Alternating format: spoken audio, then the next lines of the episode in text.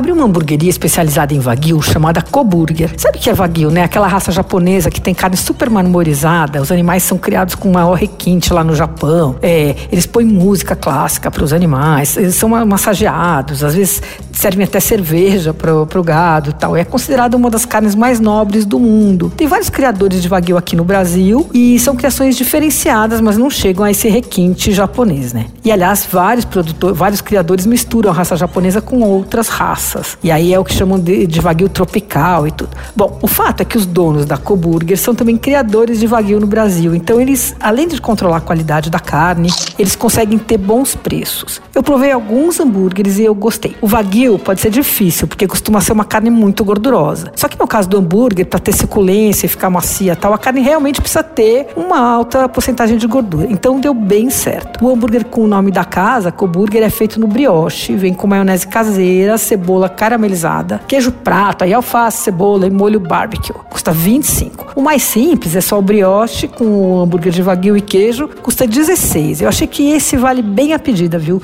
Porque é bom e é barato. Tem uma versão japa também muito saborosa com maionese de wasabi, sunomono, que é aquele é, aquela conserva de pepino, é, shimeji, molho oriental. Esse vem no pão australiano e custa 26 reais. O delivery do Coburger é pelo iFood. Você ouviu? Fica aí. Dicas para comer bem em casa com Patrícia Ferraz.